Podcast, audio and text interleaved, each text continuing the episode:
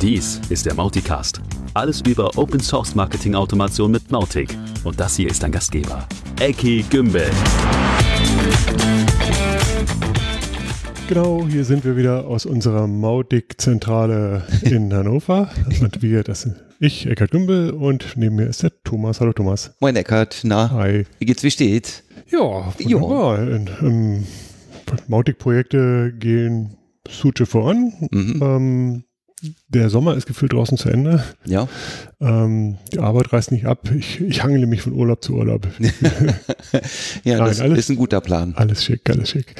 Ähm, bei dir, du hast ab morgen Urlaub, ne? Ich habe dann tatsächlich ab morgen Urlaub, Ja, genau. gut, dass wir heute aufnehmen. Heute ist nämlich der 7. September und das bedeutet, dass die Mautic 442 gerade rausgefallen ist. Genau. Ähm, Willst du vielleicht noch erzählen, wen wir im Interview haben? wollte vorab noch einen Teaser, äh, Wirklich? ein bisschen Werbe Werbepause machen, nämlich Oh, äh, zu unserem Interview. Das ist, ähm, nachdem wir letztes Mal ja ein sehr, sehr inhaltliches Interview gemacht haben oder ein sehr mautig unspezifisches, haben wir Mhm. diesmal doch ein sehr technisches Interview mit dem Clement Kovacic.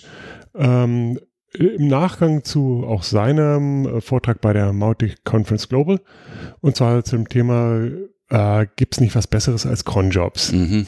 Also genug des Vorgeplänkels oder, oder genug, genug des Teasers. Ich hoffe, Cronjobs hat jeder schon mal gehört. Ähm, es wird nachher am Ende relativ technisch. Da könnt ihr auch mal ein bisschen auf den Fast-Forward-Knopf drücken. Aber ähm, ich glaube, der Überblick ist für jeden interessant. Definitiv. Ja, vorab, ähm, ja, 442 habe ich schon angeteasert. Jetzt Ja. kommst du.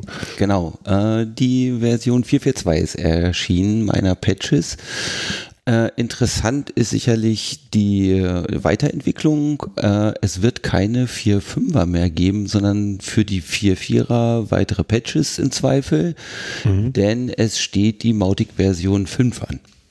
Ja, genau. Ähm, und im Prinzip ist, also wir, wir sind jetzt bei der 442 und, und Patch Release heißt dann ja Fehlerbehebung, vielleicht auch Security Fixes, wenn das mal nötig sein sollte. Mhm. Ähm, das, das ist schon wichtig und die 5er, wer weiß, wie lange das noch dauert. Es kann also durchaus sein, dass wir eine 443, 444, 445 sehen werden. Ja. Das ist alles in Ordnung. Das kommt schon fast in, in Richtung einer LTS-Strategie, wie ich sie hier mal versuche durchzusetzen.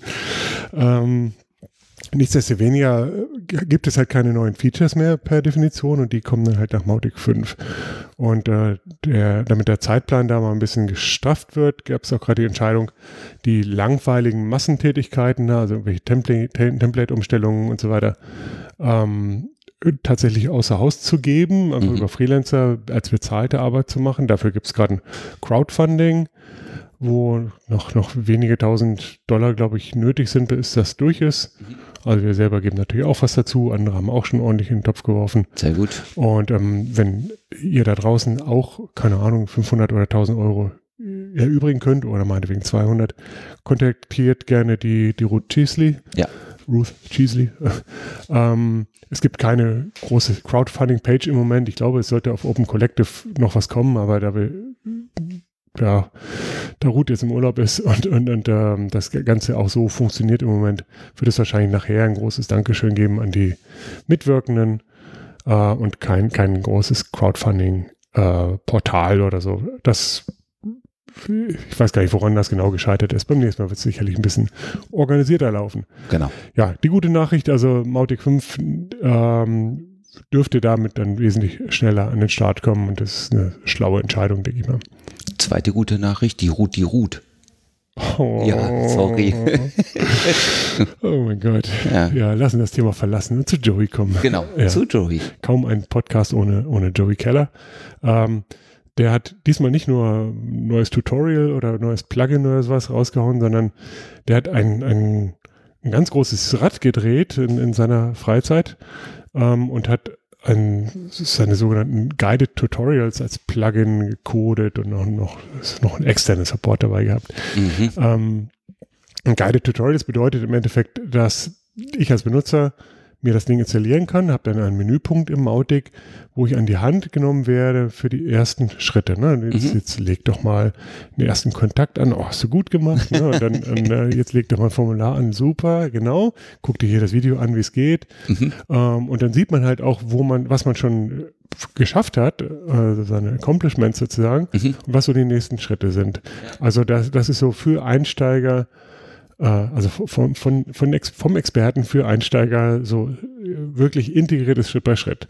Ne, das funktioniert äh, natürlich so, dass ähm, ein Teil der Intelligenz ausgelagert ist. Das heißt, ähm, Joe hat selbst eine Serverinstanz, der, der muss man ähm, Zugang zu seinem Server geben. Und Vertrauen. Und Vertrauen, ne, damit, damit der überhaupt wissen kann, was ich gerade geschafft habe. Mhm anders formuliert, das wird man jetzt natürlich nicht für sensitive Systeme, für ja. Kundensysteme oder irgendwas oder überhaupt Produktivsysteme nutzen wollen. Aber zum Lernen ist das eine prima, prima Sache. Ja. und ja, beim, beim Gehen hat Joey, glaube ich, festgestellt, ja, da, da geht sogar noch mehr und hat weitere Funktionalitäten in diesem Ding drin oder für dieses Ding vorgesehen. Also welche Version bringt eigentlich welche, welches Feature oder ähm, Kampagnen-Templates zum Beispiel.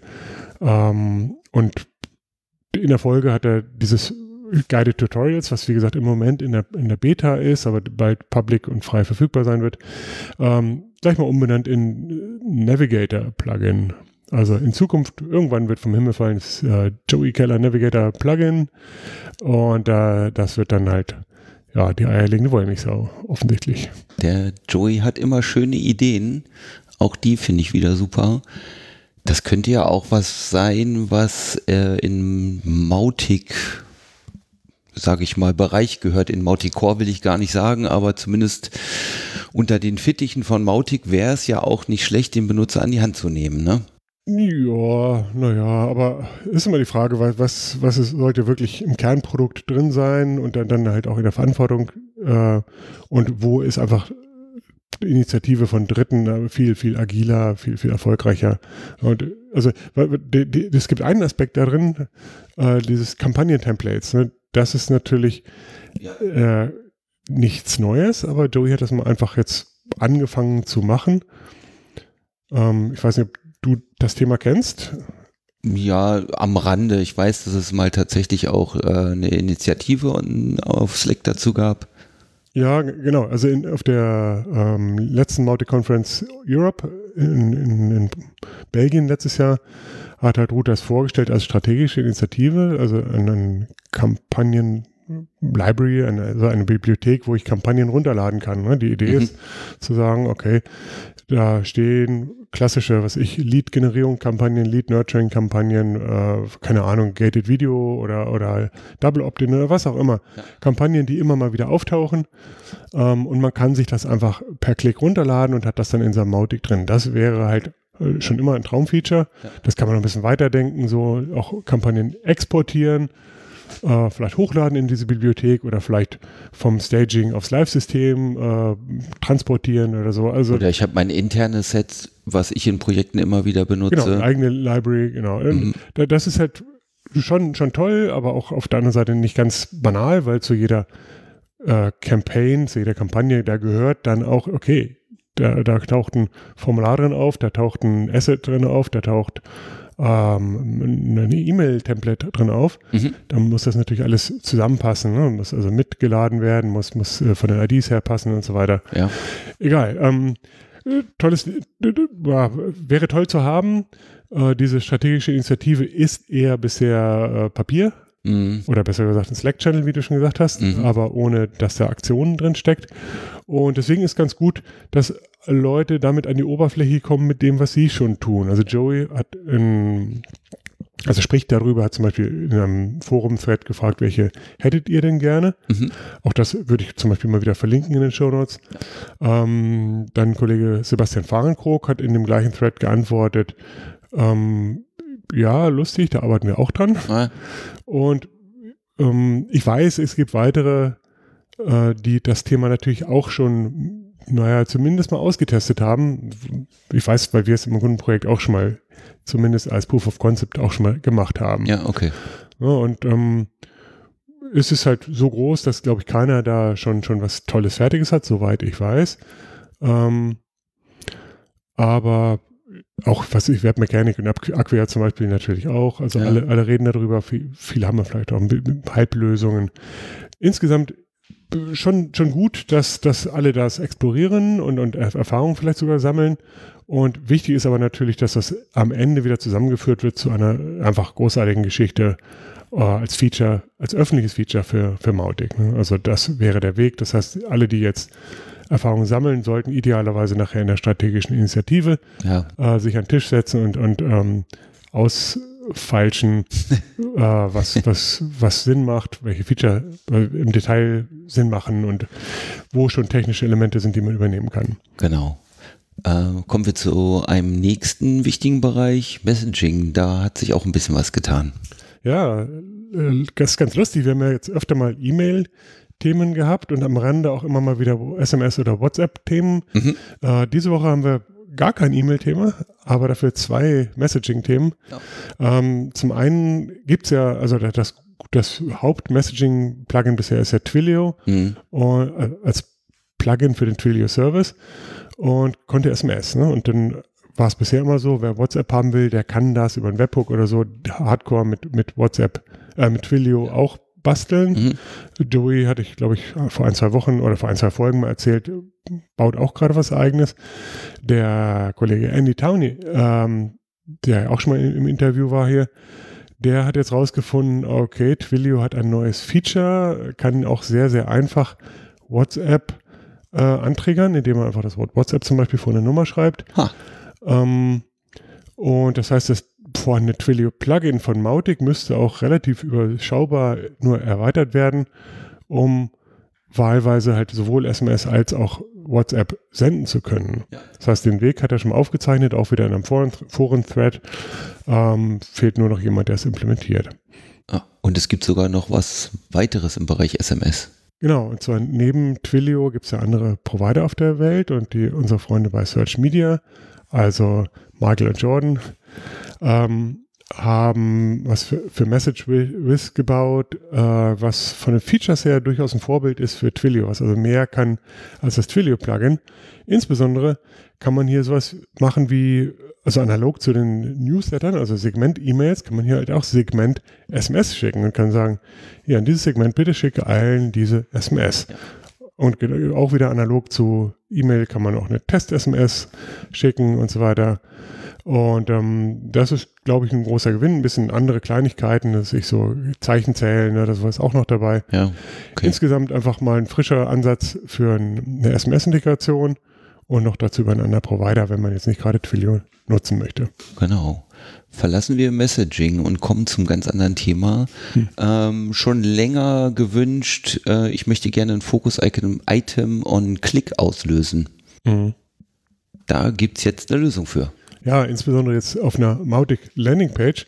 Mhm. Ähm, da ging das ja bisher nicht, dass man Skripts da einbetten konnte, also im, im Footer oder im Header von der Landingpage. Mhm. Ähm, das geht seit Mautic 4.2 und auf dieser Basis haben dann zwei Leute ähm, in einem Thread eine Lösung vorgestellt, wie man das tatsächlich äh, endlich hinbekommen kann, was so viele Leute sich wünschen. Also sprich, ich klicke irgendwo hin und dann geht dann Fokus-Item, ein Pop-up oder irgendwas Schönes auf und sagt, hier, hey, da ist doch dein Ding. Ja, cool. Ja, ähm, also wer, wer das auch haben möchte, ähm, die, wir verlinken den Thread natürlich und darin ist die, die, das Vorgehen dokumentiert. Genau. Gut. Es gab noch, ein, noch einen weiteren Thread. Wir sind sehr viel in Foren, Foren diesmal fündig geworden. Ähm, und zwar auch ein Thema, was uns immer am Herzen liegt, nämlich die ganzen besagten regelmäßigen Wartungskommandos von Mautic, also die Cronjobs. Ähm, die werfen ja auch manchmal Fehler, ne? dass mhm. irgendein Segment nicht äh, aktualisiert werden kann, dass ein E-Mail-Versand Fehler wirft, was weiß ich. Und es ist natürlich wichtig, äh, diese Fehler auch ausnahmslos zu fangen äh, zumindest im professionellen Betrieb, dass man sagt, äh, dass mhm. man wirklich mitbekommt, wenn irgendwo mal ein Fehler rauskommt. Ähm, dazu gibt es in diesem Thread dann verschiedene Ansätze. Also wir haben von unserer Seite so eine gefilterte Lösung gemacht. Andere haben gesagt, so, hey, guck doch einfach auf den Return-Code. Wir haben nochmal geschaut, warum nehmen wir eigentlich nicht den Return-Code? A, weil nicht alle Konsolkommandos sich da sauber verhalten und mhm. überhaupt einen Return-Code werfen. Mhm. Ähm, und in der Folge sind wir jetzt gerade dabei, tatsächlich einfach mal PRs, also Bugfixes zu schreiben, die dafür sorgen, dass alle, äh, zumindest alle Standard-Konsolkommandos sich vernünftig verhalten. Und dann kann man einfach tatsächlich den, die Fehlersituation besser abfangen. Ja, super. Ja, ist trotzdem ein ko relativ komplexes Fehler, äh, kon relativ komplexes Thema, weil man will ja nicht nur wissen, da ist ein Fehler ja. passiert, sondern man will ja auch wissen, welcher ist denn da passiert und an welcher Stelle und so weiter und so fort. Und ähm, das ist nicht so ganz banal, das heißt, der Thread ist dann trotzdem noch nicht ganz zu Ende, wenn man ehrlich ist. Aber okay. Ähm, so, dann kommen wir, glaube ich, schon direkt zum Interview. Nee, einen habe ich noch. Okay, gut. Wir haben von Sedu Kosmani noch was, der ein wunderschönes Beispiel hat für, wie man eine Logik im Twig-Template nutzen kann. Also es gibt ja von ihm ein Plugin, mhm. ähm, paid, aber jetzt auch schmales Geld, um Twig-Templates zu machen. Mhm. Und er hat dann ein super schönes Beispiel mal gehabt, wie man äh, es automatisieren kann, dass man zum Beispiel nicht nur den Kontakt, sondern auch dessen Frau anspricht. Ja, genau. Mhm. Also zum, zum Verstehen, was macht Twig Template, ist das, glaube ich, eine ganz gute Idee. Mhm. Ähm, genau genommen, ich glaube, die, dieses Beispiel kommt gar nicht von Cosmani selbst. Ah, das ist gar nicht von ihm. Von Kollegen TechBill im, im Forum. Ah, aber er nutzt das Plugin. Ja, genau. Ja, ja, ja genau. Okay. Mhm. Und ähm, ich habe das tatsächlich auch nicht nur gesehen, sondern auch einem Kollegen hier mal gezeigt und der, der sagt, oh, jetzt verstehe ich endlich. Ja. Und deswegen also einfach mal so ein richtig anschauliches Beispiel, mhm. was natürlich nur einen schmalen Ausschnitt von, von, von der Power von diesem Plugin äh, illustriert, aber zumindest einen Startpunkt gibt für Leute, die ja nicht so drin stecken. Ja, schaut euch das mal an, wenn ihr schon immer wissen wolltet, was Twig-Templates eigentlich machen oder was Twig-Template-Plugin für Mautic macht. Ähm, dann schaut euch das an und es gibt zumindest einen Vorgeschmack. Genau. Genau. Ja. Jetzt kommen wir, glaube ich, zum Interview. Jetzt kommen wir zum Interview. Wie gesagt, äh, es ist ein Nachbrenner zur Mautic Conference. Ich habe den Clement gebeten, mir nochmal Rede und Antwort zu stellen und ein bisschen tiefer und ein bisschen konkreter reinzudrillen in den Vorschlag, den er da gemacht hat. Und hier kommt das. Okay, let's go. Uh, welcome, Klemen Kovitic. Welcome to the show. Um, we talked a little bit after the Mautic conference, and your talk about cronjob. I thought it's a great idea to uh, revisit the topic here on the Mauticast. So again, thanks for being here. How are you doing today? Hello, thanks for having me. Yeah, it's a it's a nice day here in Slovenia, so we're having Is a good time. Yeah, well. It's, it's it's really hot over here in Germany. Uh, but okay, I won't complain. Yeah. a, a um, lot of um, sunny days, probably the, one of the last ones, but let's enjoy them. Yeah, yeah. So okay, let's let's go with this interview and then go out to the sun. How's that? Perfect. Um, yeah. For those who did not see you at Mautic conference, um, give us a little bit about yourself. You you do live in Slovenia, as far as I remember. Uh, where exactly? What's your education? What's your professional role these days, etc. So yeah, so my name is uh, Klemen Kobetič. I live in Slovenia. This is a country right next to the Adriatic Sea. We have a small coastline. Uh, we are neighbors of Austria, Hungary, and Italy, uh, and Croatia, of course, yeah. one of the uh, one of the countries with the biggest coastline here. Um, I'm 33 years old. I'm a computer engineer by profession. In my exp- in my previous years, I have worked as a system engineer, as a DevOps engineer. I have I have mainly and I currently am working with Linux. Uh, one of my biggest passions are uh, clouds and containers, and cool and of course, lately, for the couple of years, like two or three years, uh, we have started with implementing Mautic, starting with uh, using it ourselves in our company, company and mm-hmm. then offering it out to our clients. And of course, we found some clients, and uh, things are progressing relatively good currently. That's cool. So, um, I take it that, that you're a, a, colleague of Matic Zagmajster, who was already on the show last year. So you're in the same company, right? Yeah, we work for the same company, although he's more of a developer of plugins and code that runs Mautic, and I'm more uh, on the background side, so making sure he has the proper environment to do his work. But yeah, we work at the same company and we're co-workers. So Okay, perfect. And uh, obviously, the fact that you're working on the background, on the integration side, etc., uh, makes you the the proper person to talk about cron jobs and, and, things related, and that's what you did at Mautic Conference Global 2022, um, where the talk I put in the show notes, and I think the title was something like uh, "Cron Jobs for 2022" or, or roughly yes. like that. Um, exactly. So, you, so it, it is all about cron jobs. I would recommend people go there after listening to this interview. It's not uh, necessary to understand the interview, uh, but you should by all means go back and, and see the talk as well. Um, so it's about cron jobs is, or, or replacing cron jobs or whatever. Uh, cron jobs is is more a nerdy, a technical uh, part of, of uh, implementing Mautic. So it's not for everybody. Everybody needs it, but but not, not everybody should should mess around it. So forgive us, everybody who is who not familiar with con- the concept of console commands and, and um, cron jobs, etc. Try listening to the first part of the interview. It, it might be fascinating enough. When it gets too nerdy, just uh, fast forward and forgive Open us. Open a beer. yeah, like that. Okay, or do that right now. um, yeah, for everybody else, um, cronjobs, uh, always has been a a topic that you come back to where questions uh, pop up in the beginning, questions of optimizations pop up over time, and uh, things left and right. How did, how did this all start for you? I mean, uh, most people start with with vanilla cron jobs from the documentation. And what, what were your initial experience? What were your pain points over time? And uh, can you give us like maybe some some examples for issues that you found over time? Yeah, of course.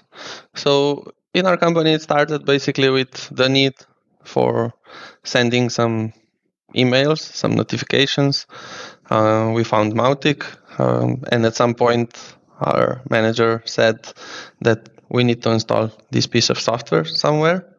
At that point, we started with version 2, mm-hmm. which was, I think, at that time a, a, little bit in the on the downtime. Um, and of course, I took the I went on the web page as with all other software. I downloaded it, and honestly, as as as many others, I didn't read the full documentation, and of course, things didn't work. Um, I didn't install the cron jobs, and of course, at some point, we discovered that some background tasks are run by cron jobs. Um, I don't know how much experience do our listeners have with Linux, but it's a natural development that a lot of uh, Linux features currently, one of them, of course, are cron jobs, are being replaced by more modern tools. Um, some of them, some of them maybe are more are more useful for running in the cloud or maybe in the containers. Uh, but some of them are just being replaced because they lack some features that in modern times we, we do wish to have. Uh, so for starters, you need to run cron jobs with a proper user. At least if you want to have a proper, uh, if, if you want to make sure that security is tight on your end. Uh, some some documentation uh, that you can find on internet regarding the implementation uh, the, regarding the implementation of cron jobs is incorrect or it's not as secure as it should be. Uh, like r- running with um, s- with user permissions too wide stuff like that. And of course uh, i wanted to do that properly. I set up proper users. Uh, i set up the cron jobs. And honestly the documentation said use this periodically so run this every couple of minutes.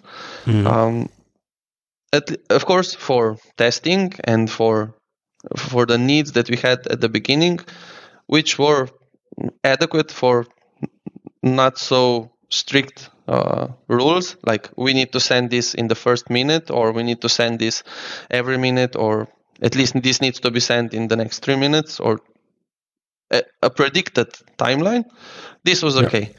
but when we at least started offering this to our customers to our clients with uh, when we got some bigger clients we couldn't just say yeah you know it's a sort of a rule of thumb um, it will be sent in the next couple of minutes or something like that. Um, course, with uh, increasingly number of contacts, this needs to be this needed to be predicted more and more. Uh, it it needed to be managed, and of course, like with all with many solutions in Linux, you turn to Bash, um, and you start scripting. Like yeah. w- w- we wish to run this cron job as possible as uh, as we can uh, we will add some more CPU if needed. We don't care about that. We just wish to send uh, these emails or some do some other stuff, some other uh, some other text as often as possible. Um, maybe in the future this this solution will be solved differently. At least in the Symfony framework, there are options to solve this without using cron jobs. Um, mm-hmm. But for now, these tasks these tasks need to need to be run somehow. Um, and of course our our scripts just wasn't so they, they required a lot of maintenance um, mm-hmm. let's say one of the requirements that we wanted to have or some of the problems we had that when we deployed something new um, we needed to make sure that the cron jobs are not running right because uh, yeah. when we were deploying new stuff we wanted to stop cron jobs um, deploy the new version and then rerun them again. And of course, you can mm-hmm. you can do many things in Linux. It just it's just a matter of how much time you will spend doing that. Of course, if you use Bash, uh, everything can be done. It just requires more involvement, more time. So at that point, uh, I remember that even Linux as is, so Linux distributions like major Linux distributions like Ubuntu or Red Hat, which are one of the biggest one and more common, most commonly used, I remember they they also started replacing some of the cron jobs with systemd timers. Okay, I think that's a perfect example. Um, even when you do just a simple upgrade of, of Mod or update of Mautic, uh, you don't want the cron jobs to run, and it's always tricky to to stop them and to make sure to restart them afterwards, etc. So um, on our end, we, we do the same thing. We have some some bash scripts, as you mentioned, to do that. But uh, the simplicity is, of course, a uh, it could, it could be better. It's not not simple, and it's not, yeah. also not not out of the box. So yeah, that's that's good. That's it's a typical approach of making Mautic better. Um, the other thing that you mentioned was about the email, the alternative ways of, of sending emails. Uh, mails. I, I'm, I'm confident that we will have that in, in Mautic 5, by the way. This uh, Symfony Messenger is probably what you're referring to. Oh. Um, but that only affects email, right? And so all the other jobs are still uh, in the same, same shape. It's not going to go away. Uh, okay, so there's there's multiple things. Just to to sum that up, uh, some is the reliability, the overlap, um, the programmatic uh, control of of uh, things, etc. Um, I think in the talk you had some other aspects, but but in in general, uh, there are multiple issues where you, where you found that that cron is not perfect. It, it either needs to be enhanced through through tricky, flaky bash script, or find something else, and that's what you did, right? Yeah. So in general, of course, you want to have a solution that's bulletproof. If, sometimes maybe even 99% is not enough. Um, and I remembered that many many Linux distributions solve this by going th- from cron jobs to using systemd timers. So I went into the documentation of systemd timers, how how things work there, if this could benefit us, if could, if it could improve our reliability issues, if it, it could improve our performance, if it, if it could uh, ease our programmatic approach. And basically, I found out that it can do all of that with less effort, uh, with better performance, uh, with better reliability. And we started testing, and honestly, really quick, we started using the solution and disabled our cron jobs and went just to systemd timers. Um, so the concept is is sort of the same. You have a task that needs to be run. It's just that it's not being run by the cron process. It's being run by the systemd. Um, and systemd is more, it's uh, one level higher, so the abstraction is a little bit bigger. Um, you have many cool features that you don't have uh, in cron jobs. One of the biggest one is that it knows when the previous task exited and the new one can start. So mm-hmm. let's say we increased, so we changed our approach. We went from running task, running the tasks every X couple of minutes to just running them continuously. So we now we now can say when you stop, just start again, and this works perfectly for us currently. Plus a, a, a waiting time of, of your choice, like like uh, when when email has been sent, start over again right away. When the segment when the segments have been rebuilt, wait 30 minutes before you start over. Uh, when you start uh, when when you download the the latest uh, geolocation database, wait one week and start over again. Is it like that? Yeah, all of this can be configured. So mm. the documentation and the possibilities uh, when running uh, systemd timers or basically when running anything uh, with systemd also processes is sort of endless um, so yeah of course all of this can be set up and we have that set up so maybe mm. for for production system systems uh, these these periods are shorter uh, and for let's say for test systems where we can wait a little bit more uh, these periods are a little bit longer yeah. Okay. So uh, the cron daemon is present in every Linux on the world, I guess. Uh, the system daemon is really very related. Maybe maybe like like a um, next generation cron-D and more powerful as you described. But but in, in what Linux flavors is the systemd? Can it be found? So again, if you use the if you use any latest distribution like Fedora, Red Hat, uh, Red Hat Enterprise Linux, Ubuntu, um, any other basically fully flavored Linux, mm-hmm. I think that in majority of them, at least by default, systemd is the default. Um, but when you switch to more low-level operating systems like Alpine, that's not present there. But I think that for operating system where it's even possible to, to run Mautic, this is installed by default, at least if you didn't change any configuration when installing it.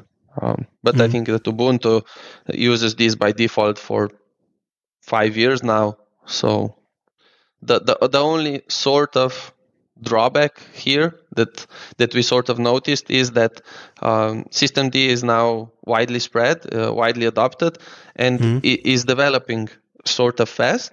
Um, and when you use long-term uh, solutions like mm-hmm. Ubuntu 1820, they have yeah. uh, two-year. Uh, they have they have uh, a new operating system every two years, and that that version is supported for five years. So in that version you will not you will just receive patches uh, of your systemd version and you will not get the new features um, and they are adding some cool features there so it, it's nice to be on, on, on track with the newer versions.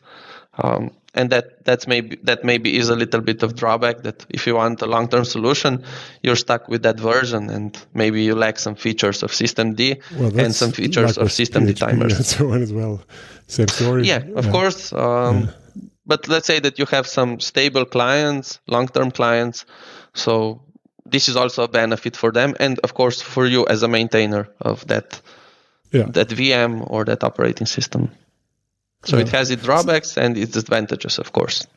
Okay, got it, got it. And um, just just to to recap, uh, this has nothing to do with the Mautic core, the Mautic code, or anything. It's just about the ways of calling the Mautic uh, commands, etc. So it's purely in, in the environment, in the operating system, right? Yes. Um, now, in in your talk, you also talk about uh, putting multiple commands into a single um, system D. What's the name? Mm, Script or, or call. Um, so, like uh, for instance, do the campaign trigger first, uh, the ca- campaign rebuild first, and then do the campaign trigger, etc. So that's probably part of your, of your setup, I guess. In in the re- repository that you linked to in the in the talk, you had a really basic example for controlling just the segments update. Um, how does your how do your systems look today in reality? How complex is the system D setup? So yeah, uh, when we were when I was preparing for the talk, uh, and also when I was observing the Slack community, I think that I noticed that the the level uh, of the technical level of users regarding this, so regarding Linux and timers, is not the highest. So the basic user just wants things to work. So the example there is really basic. Uh, hopefully, uh, people will understand at least the concepts. Yeah. Um, maybe a little bit more complicated and technically more advanced uh, answer is that systemd timers basically can run anything. Um, in our case, in our example, they are running a bash script. Mhm. And in that bash script, you can put basically whatever you want. so ah, I see. Yeah. in terms of let's say uh, the, in terms of technically using it it doesn't really matter you can put a whole program in the the advantage that we are looking here is the exit code so systemd knows that if we are if we if we if we put 10 commands into that bash uh, script it will still wait for it to exit although it will take a, a long time Yeah. um, and a- we don't care how much time it will take. We just care that when it finishes, it will restart with the next Yeah. iteration. And that's one approach. Yeah, and the, the second approach is basically that what systemd uh, timers or systemd allows you to do is to set up dependencies, right? So if you set if each timer just uh, is just running one script, which is probably more um, e- easier to handle, you can set up dependencies. So you can say, wait for this timer to finish, and also wait for that iteration to finish. Mhm. So if you have uh, a use case where you need some dependency, so um, we can't proceed until that's be, that is rebuilt or something like that. Do not continue. You can set this for dependency. So in this case, there's no need to put multiple commands in one timer, right? Um, but I think that this this would be too advanced uh, for this uh, first explanation of that. Um, and I think no, that the question people was really about uh, reality, w- not not like describe the details of what you do, but what what what are the routes that you are doing? And you say, in reality, you put all the complexity into the Bash scripts, and the Bash script, Bash scri- script is called by systemd, right? Yeah, so we, we basically Okay. do this. We put uh, everything in Bash script, um, mainly because of some issues where we also still use Ubuntu 18. Um, Mhm. But that's let's say sort of our problem. Um, but in general, yeah, one one uh, one task per timer, one exit code, and we can control more granularly um, how how timers are started and ended because we know that each timer is just running one thing, right? Um, Let's say if you go on the other side of, of this extreme, we could be we could be basically putting all the commands in one timer, and we would just run them in serial uh, mode. And when they are all run, everything is rerun.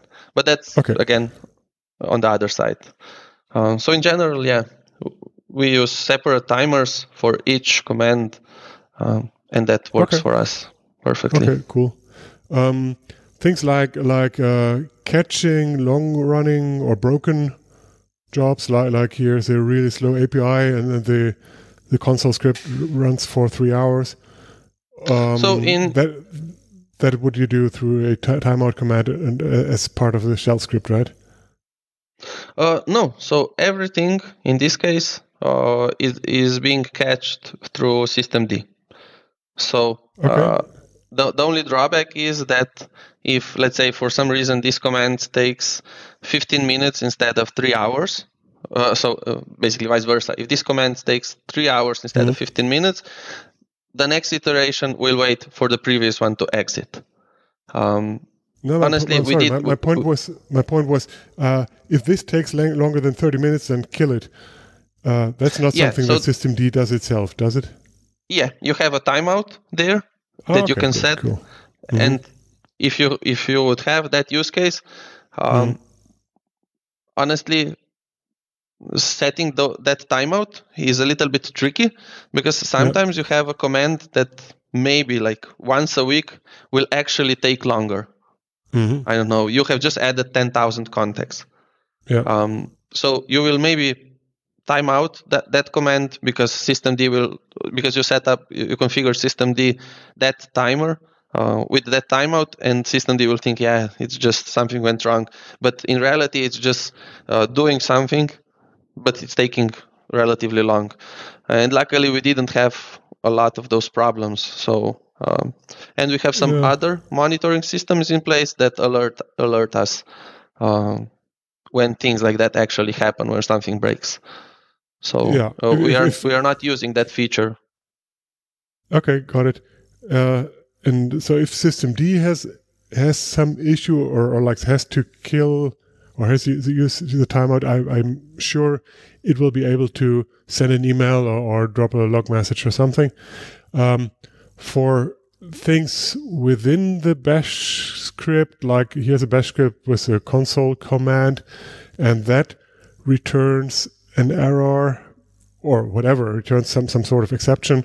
Um, um, are you catching that as well? I mean, that's obviously not related directly to systemd, but but uh, it's another thing that has come up lately.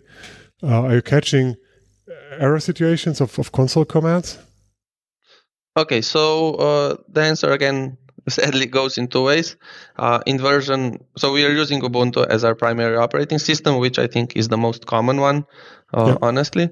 And in version 18, uh, you had to do some tweaking to send uh, to send stuff out to standard error, standard uh, out, or to the file, to some .log file, let's say.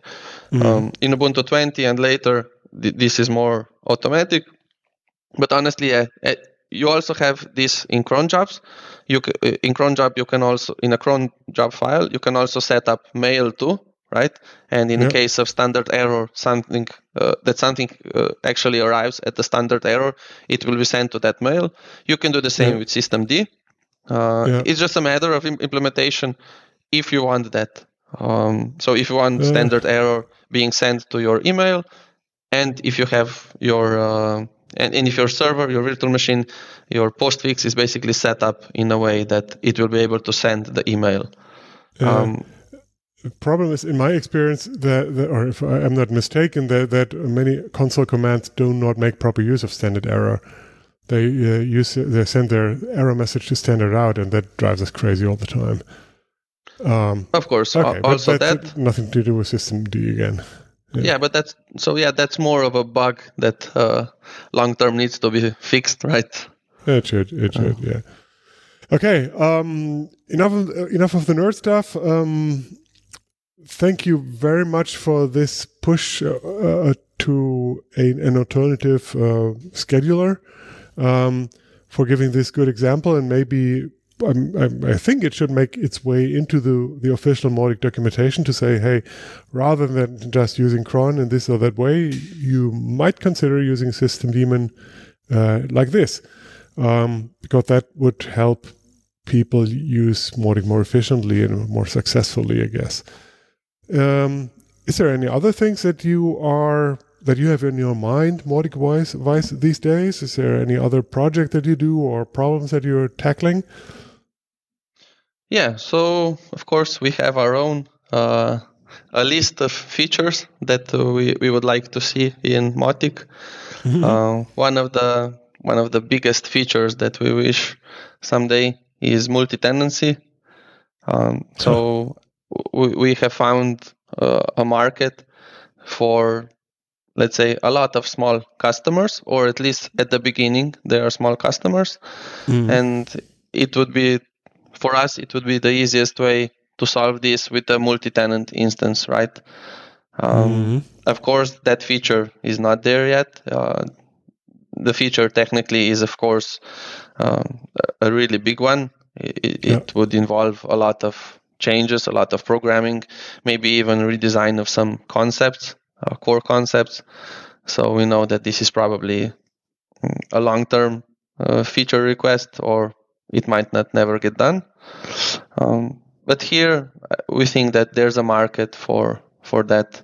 Um, so a lot of customers that would be joining us with some small fee that we could uh, charge because we would have this simple multi-tenant instance, and then gradually ease those customers into uh, more services that we offer, mm. right?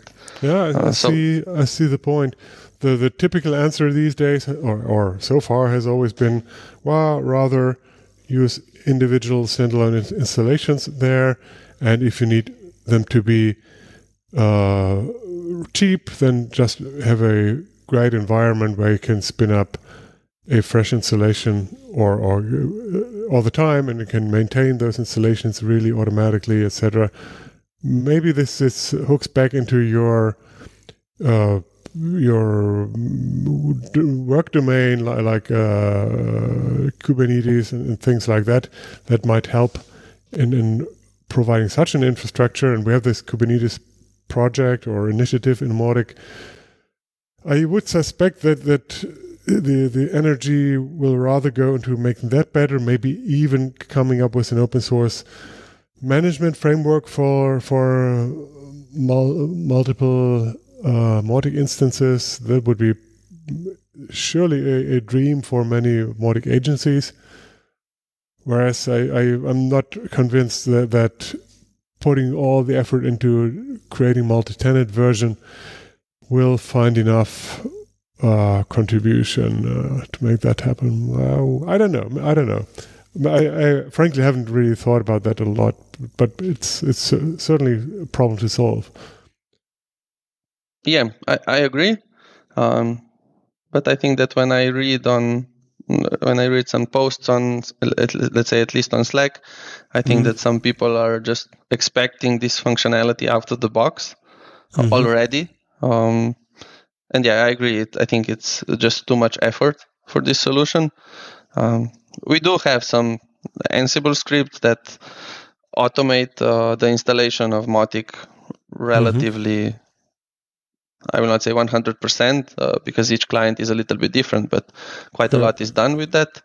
So that's already easier, um, mm. but that's not our final goal.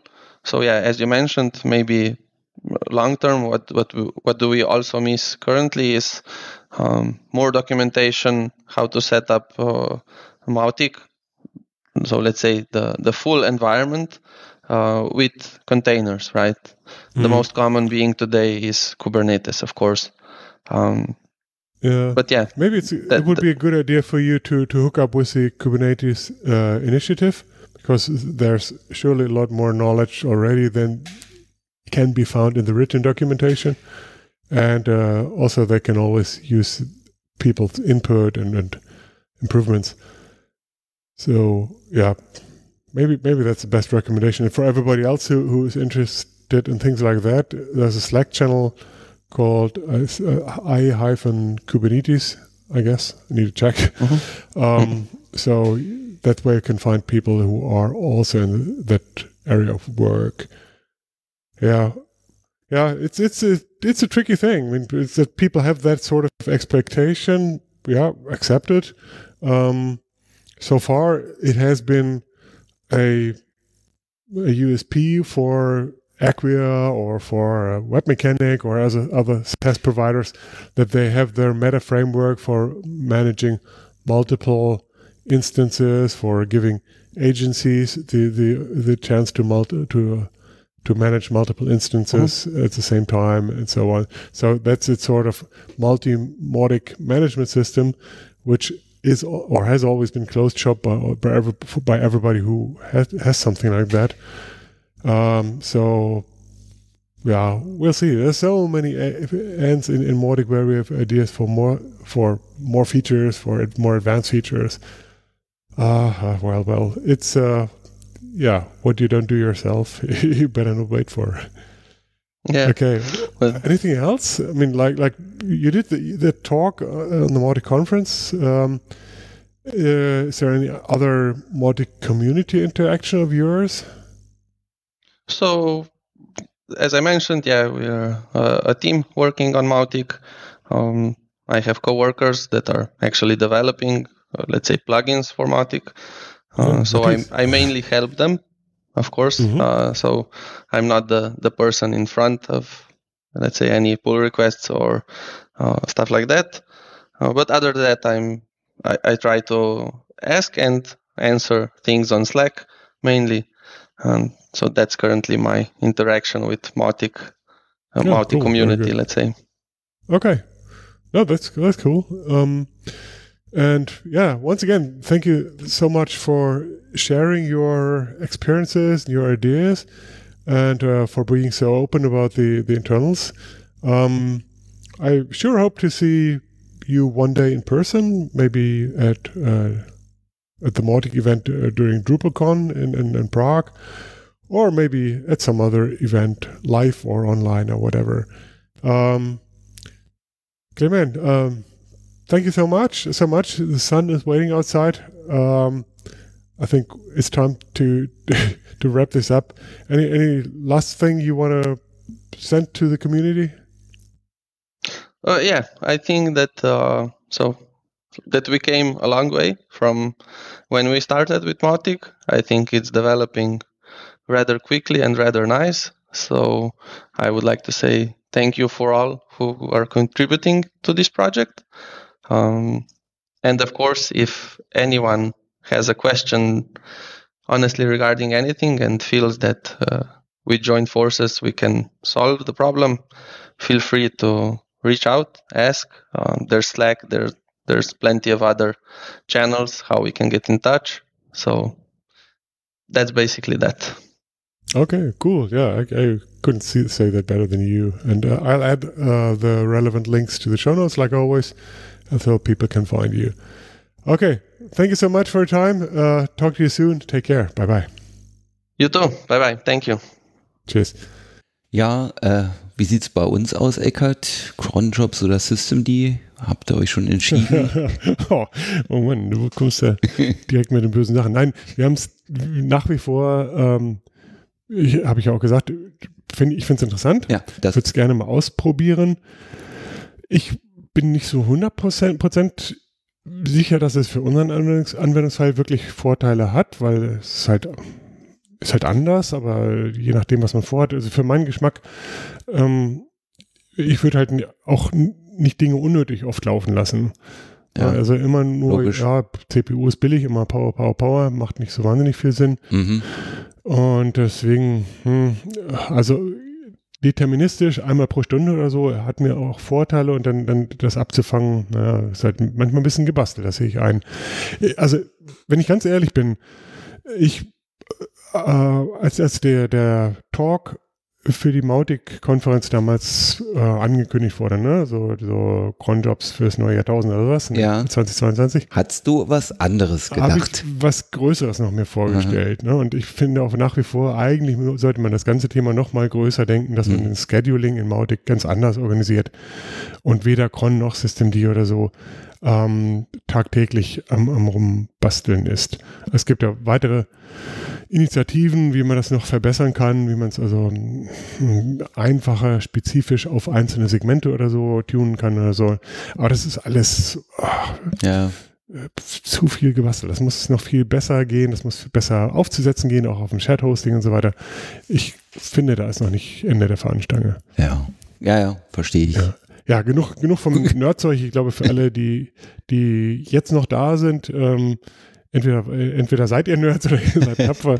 Wir freuen uns jedenfalls. Ganz genau. Was haben wir denn noch, Thomas? Wir haben noch Veranstaltungen und zwar steht ein Mautic-Sprint an. Im 23. September in Prag Mhm. ist eine Hybridveranstaltung, äh, also on-site, aber auch Remote is welcome, äh, ist tatsächlich kostenlos. Ja, was bemerkenswert ist, weil es halt Teil oder im, im Windschatten der, der, der DrupalCon oder was immer das ist, Drupal Dev Days, Mhm. ähm, stattfindet. Ähm, deswegen auch schon wieder. Wir hatten ja gerade einen Sprint in Budapest. Mhm. Aber wir haben gesagt, also an diesem Freitag, dem 23. der- Das ist so ein Zusatztag zu dem Drupal-Event, der halt keinen Eintritt kostet, nicht hunderte Euro, sondern null. Mhm. Und deswegen treffen sich da einige Leute äh, vor Ort, ein ein paar machen Remote mit und dann bekommen wir wieder mal ein paar Sachen vom Tisch. Ja, und dann habe ich gehört, es werden Speaker für eine weitere Veranstaltung gesucht. Ja, klar, wir haben jetzt ja eigentlich in jeder Ausgabe mal von der Multi-Konferenz South America schon gesprochen. Nochmal Reminder, 3. bis 4. November in Sao Paulo. Ähm, da geht es jetzt voran. Die Webseite ist online, also mauticonmautic.org. Ähm, Kartenverkauf ist auch schon live. Call for Speakers ist, glaube ich, immer noch nicht live. Vielleicht, wenn diese Folge rauskommt, ist es endlich live. Mhm. Das Ganze wird im Wesentlichen durch ein lokales Team unter Führung von, von Deborah Salvers äh, organisiert. Ähm, Freund Rodrigo ist natürlich auch mit am Mischen. Und ähm, ja, es sind jetzt noch, lass mich gucken, zwei Monate hin. Ich bin hochgespannt. Aber die Flüge müssen wir langsam mal buchen. Alle. Ui, ui, ja, ja, ja, ja. Gut, wir werden sehen. Ähm, Sehr cool. ja, dann würde ich sagen, ich habe nichts mehr. Hast du noch was? Nein. Nein? Gut, dann ähm, ab und zu bekomme ich ja jetzt primär auf Slack nochmal irgendwelche Feedback zu den einzelnen Folgen. Das freut mich natürlich sehr. Ich würde auch alle anderen nochmal ermutigen, selbst wenn ihr nicht auf Slack seid, ihr findet uns auch auf den üblichen Facebooks und so weiter dieser Welt. Nicht auf Xing, ich weiß gar nicht, ob es Xing noch gibt, aber ja, die, Ja. die sterben so langsam. Ja, ja, ja, ja. Ähm, aber sämtliche anderen Kanäle, äh, inklusive Laserschwert und Faxgerät, könnt ihr uns erreichen und wir freuen uns über jedes Feedback. Ganz genau. Und darüber hinaus hören wir uns im Munter wieder in, ja, nach Thomas Urlaub. Genau. In Folge 38. Ja, ja. Äh, ja, bis dahin, stay safe. Stay safe, so sagt man auf Deutsch. Stay ne? safe. Ja. Das ist ein schönes Schlusswort. Ja, äh, genau. In diesem Sinne besser wird's nicht. Macht's gut, bis bald. Tschüss. Ciao, ciao.